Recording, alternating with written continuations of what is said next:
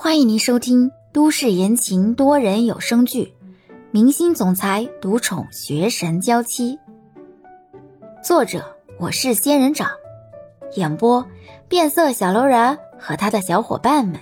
欢迎订阅第八十四集。李潇挂了电话之后，躺在床上拿着手机搜索粥应该怎么熬。李潇正研究着。一条信息就过来了，看完短信，李潇继续去研究了。等到看了四五条做法，基本上大同小异，李潇整理出一套比较容易的做法，这才松口气。最好的做法，当然就是去超市买已经搭配好的那种八宝粥材料，回家之后自己淘一淘米，就能放在锅里加上水熬粥了。研究完，李潇这才回复欧星辰。欧星辰，你家里有锅吧？欧星辰原本都快睡着了，听到手机响，这才又睁开眼，迷迷糊糊的回了一个字：“嗯。”第二天天亮，欧星辰再次看信息的时候，就有些期待起来。看这样子，李潇是打算亲自动手。早早爬起来，欧星辰裹着被子。站在自家客厅和厨房巡视了一圈，没发现有什么太过邋遢或不雅的东西，这才又躺了回去。李潇一大早就起来了，睁开眼的第一件事就是把昨天记在心里的熬粥方法全都过了一遍，这才收拾仪容，带着球球出门。因为要带着球球出门，还要去超市买东西，坐公交车不太方便，李潇索性自己开车出门。当李潇开着车达到欧星辰购置房子的小区的时候，他真的有些意外，因为跟李潇所料想的豪宅根本不一样。网络上每每曝光某某明星豪宅情况的时候，李潇都会看一眼，当然不是说犯酸水，而是纯粹的欣赏人家的装修方式。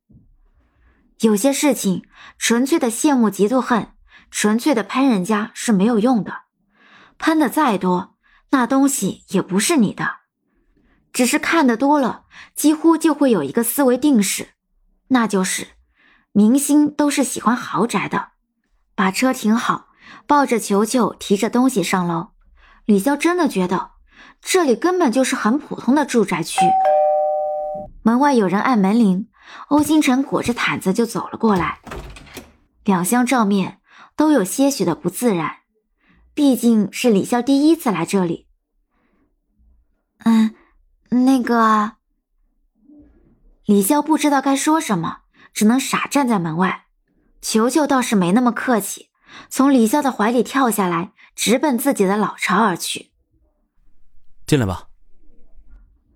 不管何时看欧星辰，他都是正装或者乔装打扮的很严实。现在看到穿着随意。精神还有些不济的欧星辰，李潇站在门外笑了笑，这才迈步进来。欧星辰关了门，招呼李潇：“随便坐。”李潇走进来，打量了一下欧星辰的房子，发现这房子里的家具挺简单的，没有太多繁琐的东西，都是必备家具，连小物件都看不到。李潇走进球球溜进去的那个房间，这才发现，在欧星辰卧室一角，还有个小房子。小房子顶部大都是平的，球球正窝在那里休息。而小房子的下面，一左一右就是存放猫粮的地方，同一侧还能看到那种海绵性质的东西，上面满是爪子印。李潇惊讶地指了指那个地方。这是球球以前住的地方吗？嗯。那这里这个东西是干嘛的？给球球挠着玩的，他比较喜欢抓这个东西，磨爪子。哦哦，李潇点点头，伸手戳了戳球球的脑袋。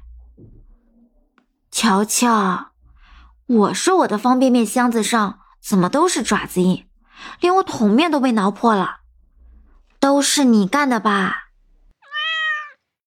球球应了一声，这不是很明显吗？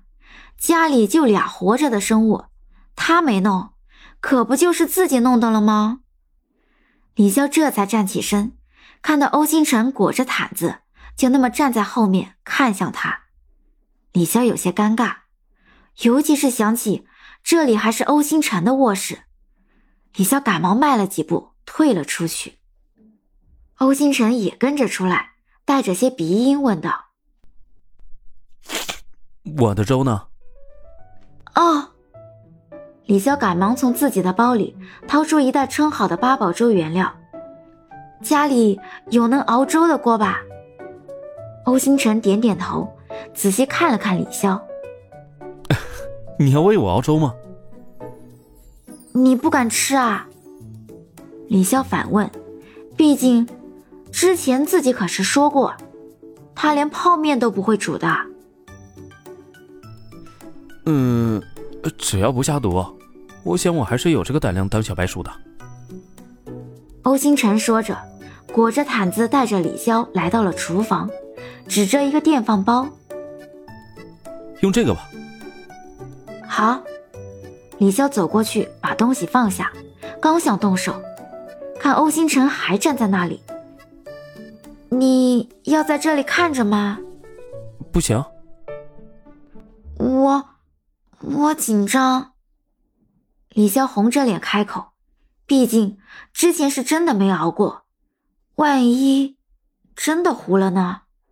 或者在熬之前就闹出什么笑话呢？那不是太丢人了吗？以前和他一起出国，面对那么多镜头，面对明星，面对重重考验，也没见他脸红过。现在竟然真的脸红了。”欧星辰转身往厨房外面走去，走到门口，不禁又回头看了一眼。